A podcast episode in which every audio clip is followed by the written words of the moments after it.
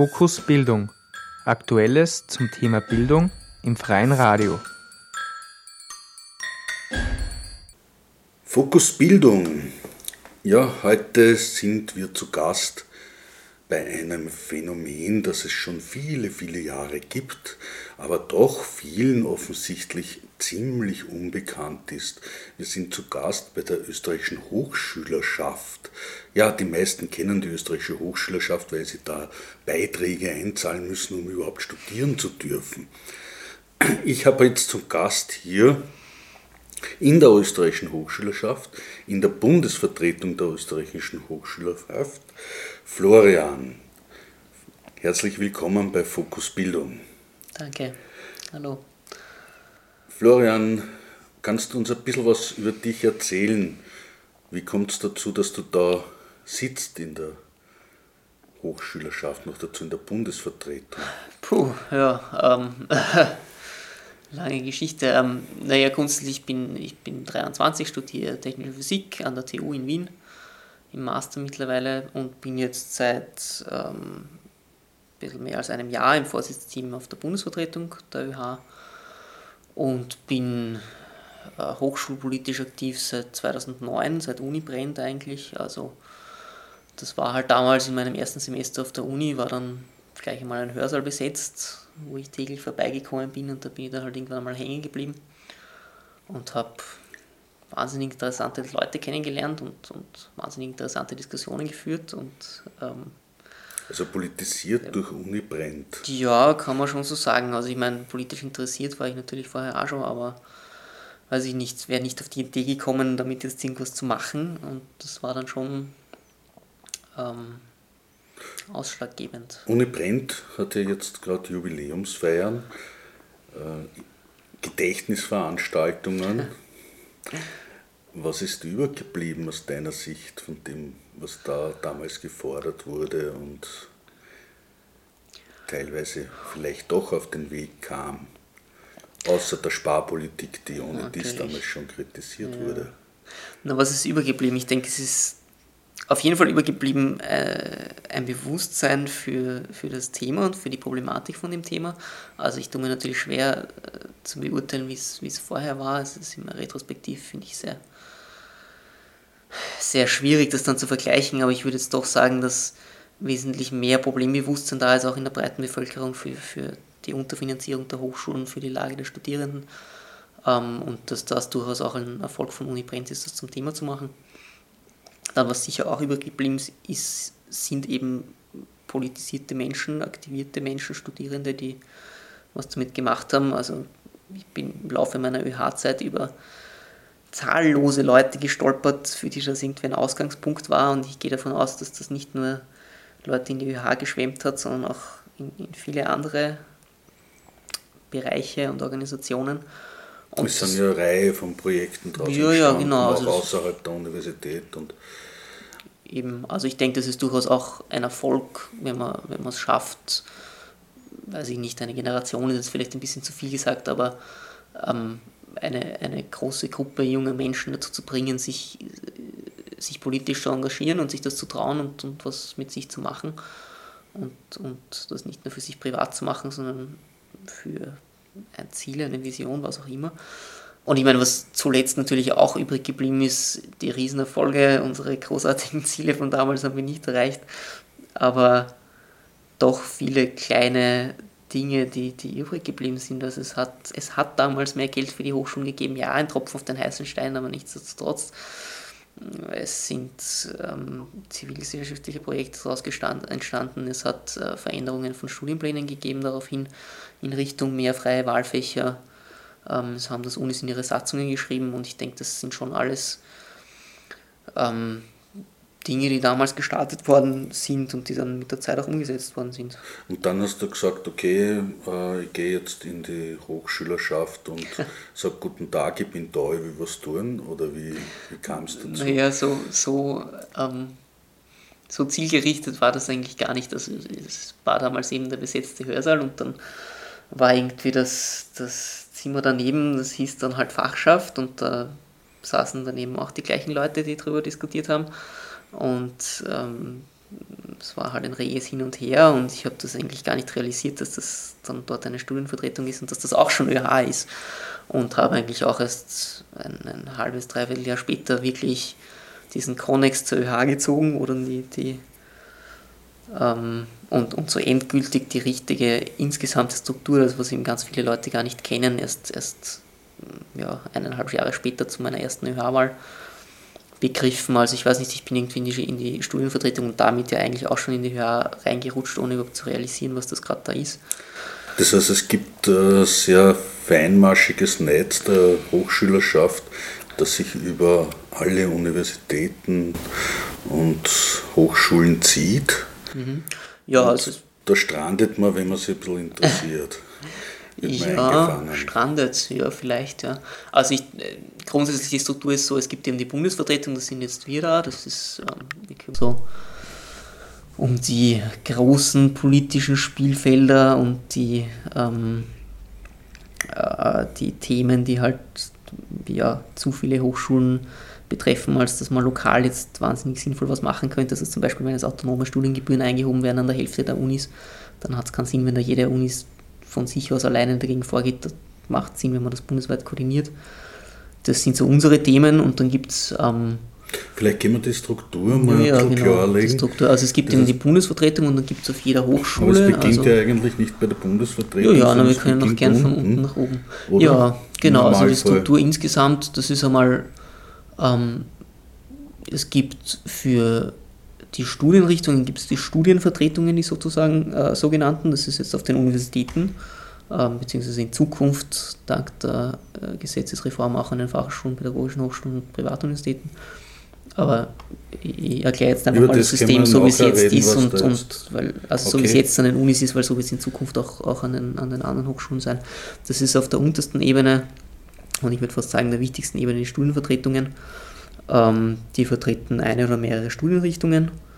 Es sind drei bis fünf Personen, die offiziell gewählt sind und meistens ein sehr, sehr viel größerer Personenkreis, der da halt so mitmischt und so mitmacht. Also das ist oft gar nicht so klar abzugrenzen, wo jetzt die Studienvertretung anfängt und wo sie aufhört. Die sind, ähm, die, die sind in der Curriculargestaltung ganz, ganz stark drin, gestalten die Studienpläne mit, die sind in den Habilitations- und Berufungskommissionen drin, also bestimmen mit, wer da jetzt äh, als Lehrende äh, aufgenommen werden und ähm, aber in einer Minderheit. Auch, natürlich, ja, also es ist nicht die Mitbestimmung, die wir uns mit, die, die wir uns wünschen würden. Also es ist jetzt keine Drittelparität, aber man ist zumindest vertreten und man hat zumindest eine Mitsprache und was man nicht unterschätzen sollte, man hat zumindest Informationen darüber. Auch das gibt ja schon eine Menge informeller ähm, Gestaltungsspielräume. Ist es möglich, ein Veto einzulegen von Seiten der Hochschülerschaft bei Ernennungen, das ja dann durchsetzen lässt? Oder? Uh, naja, es ist immer die Frage, wen man auf seine Seite ziehen kann. Also es sind grundsätzliche Gremien besetzt. Also der Senat, das ist so das, das oberste Mitbestimmungsgremium an Universitäten, das besetzt ähm, Hälfte Professorinnen, äh, dann ein Viertel Mittelbau, also das restliche Lehrpersonal und, und ein Viertel Studierende. Da ist man natürlich relativ schwach.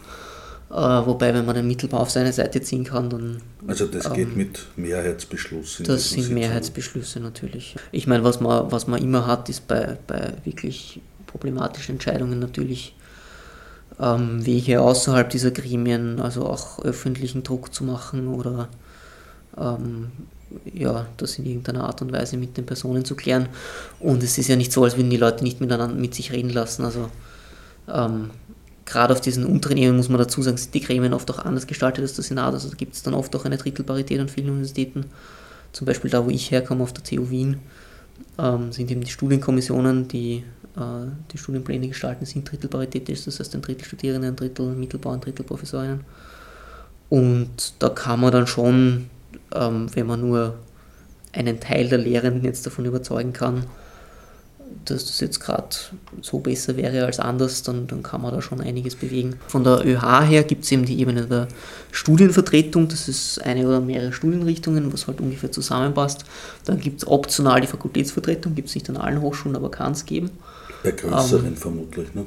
Genau, ja. Also die Hochschülerschaft ist dann sowas wie Personalvertretung vor Ort von den Studierenden her? Ja, also da geht es darum, dass man, dass man tatsächlich sich, sich politisch da in diesen Gremien einbringt. Es geht aber auch darum, dass man Ganz konkret, wenn irgendeine Einzelperson ein Problem hat, ähm, dass man denen hilft und ja auch mit denen zu den, zu den Lehrenden geht und mit denen redet. Und auch eine Kontrollfunktion sozusagen natürlich, zu schauen, natürlich. dass gesetzliche Rahmen eingehalten werden. Ja, also grundsätzlich kann das diese Ebene auch schon, aber in der Realität kommt dann meistens doch schon die, die Universitätsvertretung ins Spiel. Also äh, das haben wir dann nämlich auf der nächsten also Ebene. Dann haben wir dann Universitätsvertretung. Haben wir, genau, also wir haben jetzt die Studienvertretung, dann haben wir optional die Fakultätsvertretung und dann sind wir bei den Universitätsvertretungen oder, oder Hochschulvertretungen an anderen Hochschulen.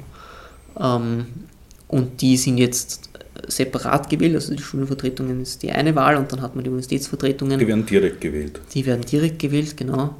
Und ähm, die haben grundsätzlich äh, die, die Repräsentation gegenüber Rektorat, äh, sind eben im Senat vertreten, das ist dieses Mitbestimmungsgremium, dieses universitätsweite.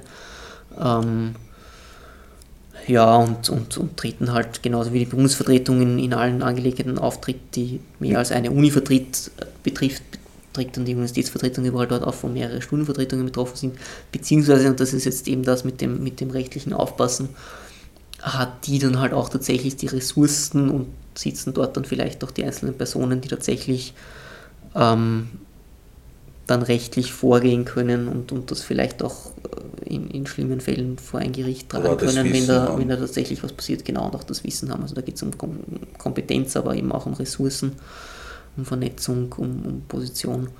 Ähm, und es ist halt so, grundsätzlich liegt es an den Studienvertretungen, diese, diese also wenn es Missstände gibt, die zu finden und, und, sind auch die, wo die Studierenden am ehesten hinkommen. Natürlich ist es das Näheste und das Greifbarste. Und, und dass man das, das dann die, genau, die Universitätsvertretung. Sobald man damit nicht mehr zurechtkommt, sollte die Universitätsvertretung eben dann bereitstehen, um das auch ähm, aufzugreifen. aufzugreifen. Genau. Und dann geht es aber noch weiter, weil genau. das sind jetzt die einzelnen Universitäten, die ja genau. disloziert in ganz Österreich sind. Äh, da gibt es ungefähr, nur damit man ein Bild hat. Naja, wir haben 21 Universitäten, insgesamt Hochschulen sind an die 70. Also wir haben 21 Universitäten, auch so in der Größenordnung um die 20 Fachhochschulen, um die 20 pädagogischen Hochschulen und dann noch 12 Privatuniversitäten momentan. Das heißt um die 70 Hochschulen in Österreich und jede von denen hat dann eine Hochschulvertretung. Ähm, und in jeder Hochschulvertretung gibt es dann eben, je nachdem wie groß die sind, Fakultätsvertretungen und Studienvertretungen. Also das wird tatsächlich relativ ja. feinmaschig. Ja, und ähm, dann eben nach den, nach den Hochschulvertretungen hat man dann noch die Bundesvertretung. Äh, die setzt im Grunde das gleiche fort, was wir jetzt bei den Universitätsvertretungen und den Schulvertretungen schon gehabt haben. Also da, wo die ähm, wo jetzt ähm, die Universitätsvertretung quasi die, die politischen Player auf Universitätsebene, also Rektorat und Co. abgedeckt hat, ist jetzt die Bundesvertretung für die Bundesregierung zuständig. Also über den Rektoraten stehen, steht dann das Bundesministerium für Wissenschaft, Forschung und Wirtschaft momentan leider. Bundesvertretung sind, glaube ich, derzeit 100 Personen in etwa. Naja, da muss man unterscheiden. Also das ist jetzt genau, also auf den Universitätsvertretungen ist es ähnlich, aber jetzt mal grundsätzlich zur Bundesvertretung ist es auch wieder eine, eine also momentan ist es eine indirekte Wahl. Bis jetzt hatten die Studierenden nur die Möglichkeit, die Universitätsvertretung zu wählen und die Universitätsvertretungen und die Hochschul also Fachhochschulvertretungen, pädagogischen Hochschulvertretungen haben dann Mandatarinnen und Mandatare in die Bundesvertretung entsandt. Das heißt, das kann man sich so vorstellen wie, wie den Nationalrat oder irgendein Parlament, dass man da dann einen Haufen Leute sitzen hat, die jetzt von irgendeiner also politischen Gesinnung sind und halt mehr oder weniger ihre Hochschule vertreten bis jetzt war das eben ein, für dieses Gremium? Naja, mehr oder weniger. Also bis jetzt ist es so, man hat kandidiert für die Universitätsvertretung, man hat kandidiert für die Universitätsvertretung oder, oder Pädagogische Hochschulvertretung oder Fachhochschulvertretung und dann ist dort irgendwer, also gab es dann halt ein Wahlergebnis und jetzt sagen wir, dass das Universitätsvertretungen war es eine Listenwahl. Also es gibt in der Bundesvertretung bis jetzt ähm, je nach Studierendenzahl eine gewisse Anzahl von Mandaten für jede Hochschule man hat jetzt diese, man hat jetzt diese Mandate, die kommen jetzt irgendwie von den Hochschulvertretungen zustande, klammern das mal aus, weil das ist in Zukunft eh nicht mehr so. Ähm, und jetzt hat man diese 100 Leute, die sitzen da drin und die sind jetzt größtenteils in irgendwelchen Fraktionen ähm, organisiert, also dann, als die sie größtenteils auch kandidiert haben an den Hochschulen. Ähm, so, und jetzt passiert das gleiche Spiel, was wir, was wir auf der Bundesregierung auch haben. Das ist ein bisschen ein äh, gewagter Vergleich, aber es ist vielleicht fürs Verständnis ganz gut. Nämlich, man hat jetzt diese verschiedenen Fraktionen und man muss jetzt irgendwie an eine Mehrheit kommen. Weil ähm, man möchte dann irgendwie arbeiten können. Das heißt, man braucht jetzt mindestens die Hälfte von diesen 100 Leuten. So, und dann führt man halt Koalitionsverhandlungen und, und schaut, dass man irgendwie ähm, sich auf was einigt, wie man jetzt arbeiten will für die, die Exekutivperiode und dann bildet sich eben diese Exekutive. Das funktioniert dann so, dass die 100 Leute. Also das heißt, die Dauer ist dann ist, wie die lange? Dauer jetzt? sind zwei Jahre, also alle zwei Jahre ist ÖH-Wahl, das ist immer im Mai. Okay. Ähm, genau, und eben jedes zweite Jahr in Also den auf zwei Jahren bildet sich da Genau. dann, wird da noch Also- einmal gewählt, Naja, Vertretung oder Ja, genau. Also, die, die, also es funktioniert so, diese, diese 100 Leute ähm, wählen dann einen Vorsitz, ein Vorsitzteam aus ihrer Mitte. Das heißt, dass man, dass man eine Person zum Vorsitzenden oder zur Vorsitzenden wählt und dann zwei Stellvertreterinnen und Stellvertreter. Die müssen jeweils äh, in geheimer Wahl eben eine Mehrheit bekommen.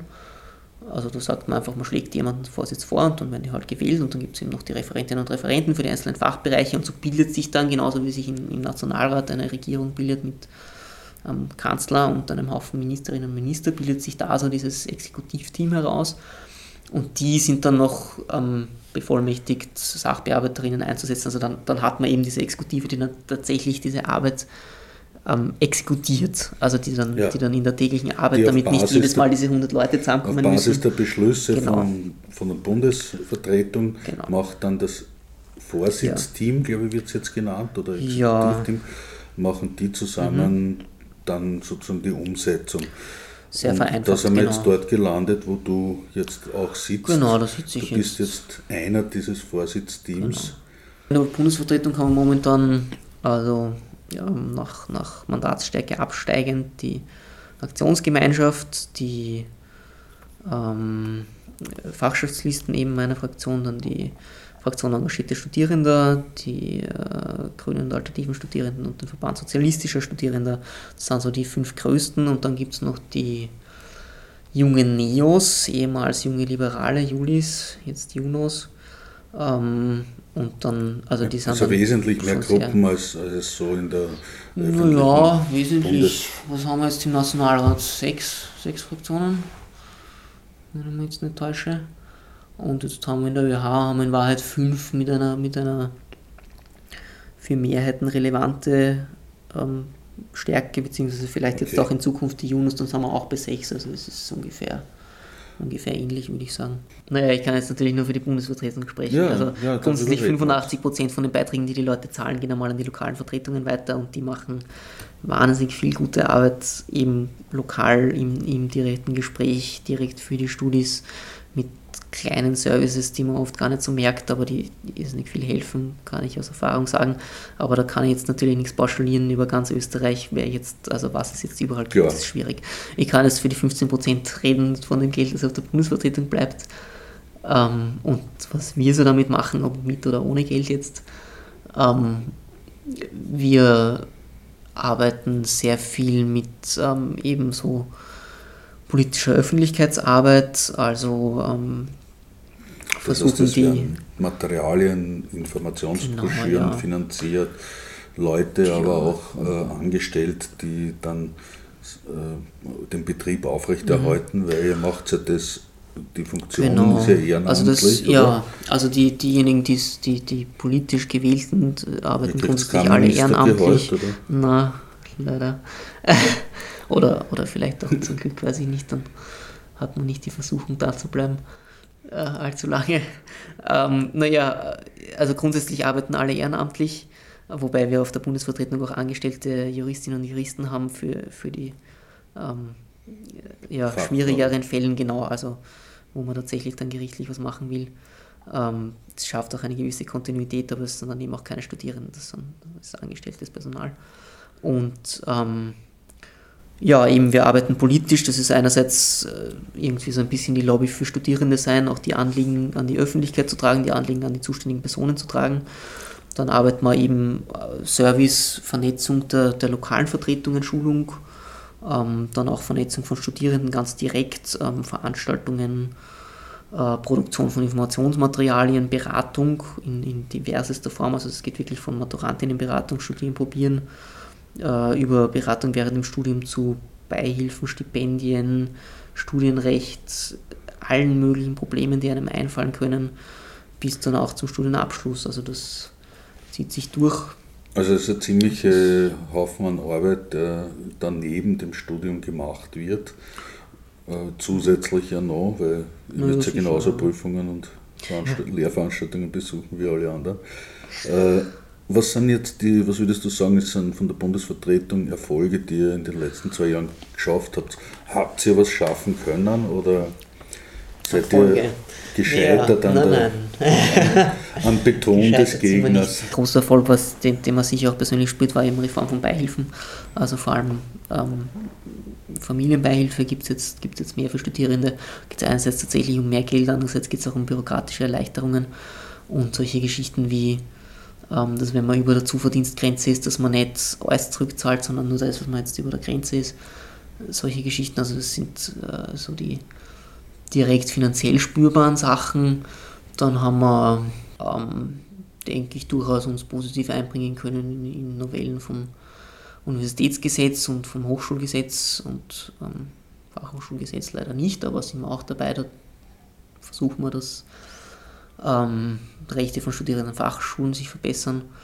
Ähm, ja, und ich meine, es ist jetzt natürlich was, was die breite Masse der Studierenden wahrscheinlich nicht so als das Relevanteste für sie aufnimmt, aber was, glaube ich, durchaus sehr, sehr wichtig ist und was ich doch als für mich größten Erfolg sehe, ist eben die Reform des Hochschulschaftsgesetzes, Hochschulerinnen und Hochschulschaftsgesetzes. Das ist ähm, ganz viele Kleinigkeiten unseres täglichen, unseres täglichen Arbeitens, die hoffentlich die ÖH zu einer ähm, ja, handlungsfähigeren, besseren, effizienteren Organisation machen werden. Ähm, und ähm, die ja auch die politische Mitbestimmung stärken. Also was jetzt eben neu ist, was jetzt nicht mehr stimmt an dem System, das ich vorhin geschildert habe. Ähm, neu ist, dass jetzt die Bundesvertretung direkt gewählt wird. Das heißt, ich wähle nicht eine Hochschulvertretung und die entsendet dann irgendwen und ich muss mich darauf verlassen, dass das jetzt tatsächlich auch das ist, was ich will. Und womöglich will ich ja eine ganz andere politische Linie auf Bundesvertretung, also auf, auf lokaler, also es kann das sein, dass ich auf Bundesvertretung will, dass sich die Leute einsetzen für einen freien Hochschulzugang und, und, auf lokaler Ebene denke ich mir aber, naja, die sind irgendwie alle ein bisschen anstrengend und die anderen, die sind, machen so super Festeln. Also es ist jetzt kein Grund, den ich befürworten würde, um, um als, als Kriterium ihn zu wählen, aber es kann ja sein. Und dann, dann sollen die Leute doch bitte auch die Möglichkeit haben, ähm, für beides separat wählen zu können. Und ich denke, das wird es transparenter machen, das wird halt auch die Mitbestimmung stärken und es wird hoffentlich auch das Bewusstsein stärken für diese Struktur. Du hast jetzt sehr viel erzählt, was ihr macht von der Hochschülerschaft her, was die Studierenden davon haben, dass ihr da eure Arbeitszeit investiert. Drehen wir es einmal um. Was würdest du wünschen von den Studierenden, dass die tun? Gibt es da was? Ich würde mir von den Studierenden einmal grundsätzlich wünschen, dass sie im Mai wählen gehen bei der ÖH-Wahl, weil wir haben eine Wahlbeteiligung, die durchaus verbesserungswürdig ist, glaube ich. Das ist. Ähm, Nett gesagt, sie liegt unter 30 Prozent, glaube ich, so im Moment. Naja, also bei 30 Prozent in der Gegend, das schwankt immer so auf und ab. Wobei man jetzt, also zum, zur Verteidigung muss man jetzt, finde ich, schon anmerken, weil das immer so runtergemacht wird, diese 30 Prozent Wahlbeteiligung. Erstens höher war sie in Zeiten, wo die Wahlbeteiligung in, in Nationalratswahlen noch bei 90 Prozent in der Gegend gelegen ist, das letzte Mal. Also das ist jetzt nicht so, als wäre die ständig im Sinken inbegriffen, als wäre das ein total akutes Problem. Und es liegt halt auch daran, dass wir eine Wahlberechtigung haben, die oft, oft nicht unbedingt realitätsnahe ist. Also wir haben, ähm, es gibt halt an den Universitäten auch Karteileichen, muss man jetzt sagen. Es gibt halt auch Leute, die es einfach nicht interessiert, weil sie schon fast fertig sind und, und sagen, gut, mein Gott, es gibt Leute, die sind auf Auslandssemester, da hoffen wir jetzt, dass die vielleicht jetzt, wo es die Möglichkeit der Briefwahl gibt, ganz neu in Zukunft auch wählen, aber das ist natürlich auch eine Schwelle, über die man mal drüber muss. Es gibt die Leute, die einfach nicht da sind in der Woche, also muss man gar nicht erst auf Auslandssemester sein. Also, ich weiß nicht, das ist, es ist dann doch gar nicht so einfach und wenn man das um das alles bereinigt, dann glaube ich, ist es, ist es zwar immer noch nicht hoch, aber doch, doch nicht unansehnlich und es ist ja immer noch eine höhere Wahlbeteiligung als, als äh, viele EU-Staaten bei der EU-Wahl haben und denen würde ich, deswegen würde ich jetzt da nicht der EU ihre Legitimität absprechen. Also, zweiter Wunsch, Leute, ähm, lasst euch wählen. Es gibt neue Hochschulvertretungen, gerade an den Fachschulen, pädagogischen Hochschulen und Privatuniversitäten, wo es ähm, immer so ist, dass man auch Leute braucht, die das machen und, und äh, die sich das auch antun, die ÖH, und die bereit sind, da die Zeit zu investieren. Und ich kann sagen, ja, es kostet Zeit, es ist manchmal anstrengend, aber es ist auch eine großartige Erfahrung, es macht total viel Spaß und man lernt viel dabei. Und ich äh, würde mir wirklich wünschen, dass sich auf all diesen neuen Vertretungen auch genug Leute finden, die sich dort dann aufstellen lassen und sich wählen lassen. Jetzt sind wir gar noch nicht dazu gekommen, tatsächlich bildungspolitische Themen zu diskutieren, ja. weil wir haben ja nur, also im Moment einmal jetzt nur die mhm. äh, formalen Geschichten besprochen, mehr oder weniger die Informationen weitergegeben. Äh, insgesamt, es war ja, wenn wir jetzt zurückkehren zu dem Anfang, Uni brennt war ja mhm. einer der Slogans Bildung statt Ausbildung. Ist es äh, nach wie vor gültig? Ja, es ist natürlich nach wie vor ein Wunsch.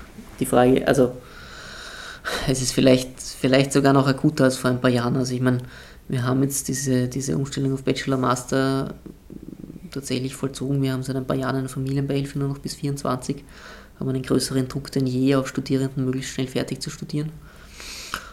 Wir haben vielleicht auch deshalb, aber auch aus, aus grundsätzlichen gesellschaftlichen Bewegungen eine Verschulungstendenz an den Hochschulen und, und die vollzieht sich halt leider auch immer mehr.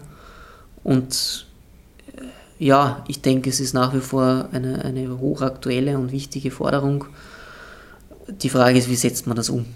Also da braucht man, denke ich, einerseits, vielleicht ist das auch eine Aufforderung an die Studierenden, fordert das ein, macht das einfach man muss es sich ja nicht gefallen lassen. Ich weiß, es gibt, also es ist jetzt natürlich auch ein bisschen hart, weil wenn man, wenn man den ökonomischen Druck verspürt und kein Geld hat, sein Studium jetzt noch drei Jahre weiterzumachen, natürlich muss man schauen, dass man schon fertig wird. Auf der anderen Seite ist es so viel wert, nicht im Eiltempo das Studium zu hetzen und sich ein bisschen umzuschauen und ein bisschen auch Lehrveranstaltungen zu machen, die man jetzt nicht gerade für seinen Studienplan braucht und auch sich zu engagieren in, in ja, diversen Organisationen ähm, oder, oder Vereinen oder was auch immer, die vielleicht auch nicht unbedingt was mit dem Studium zu tun haben, aber jetzt, jetzt ist die Zeit, wo man sich das, denke ich, noch am ehesten antun kann. Es kann auch ein netter Ausgleich sein. Ich sage immer antun, das ist irgendwie negativ es ist ja kein Antun, es ist ja eigentlich durchaus viel Spaß dabei auch. Und man sammelt Erfahrung. Man sammelt wahnsinnig viel Erfahrung, ja. Also das, das hätte ich mir wirklich nicht gedacht vor fünf Jahren, was ich da alles lernen werde, was nichts mit meinem Studium zu tun hat.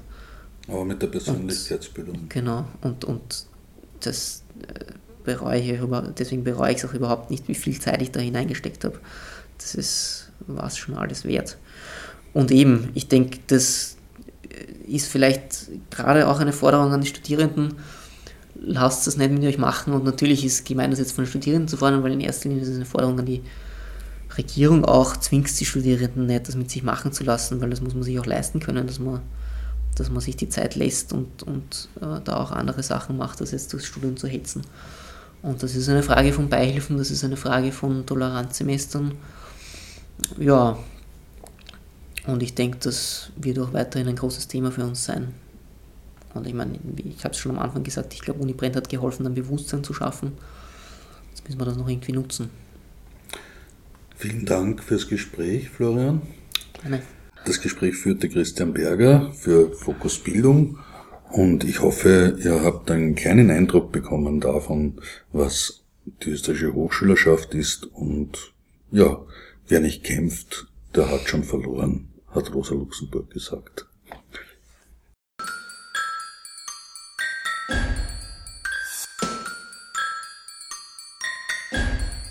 Fokus Bildung. Aktuelles zum Thema Bildung im freien Radio.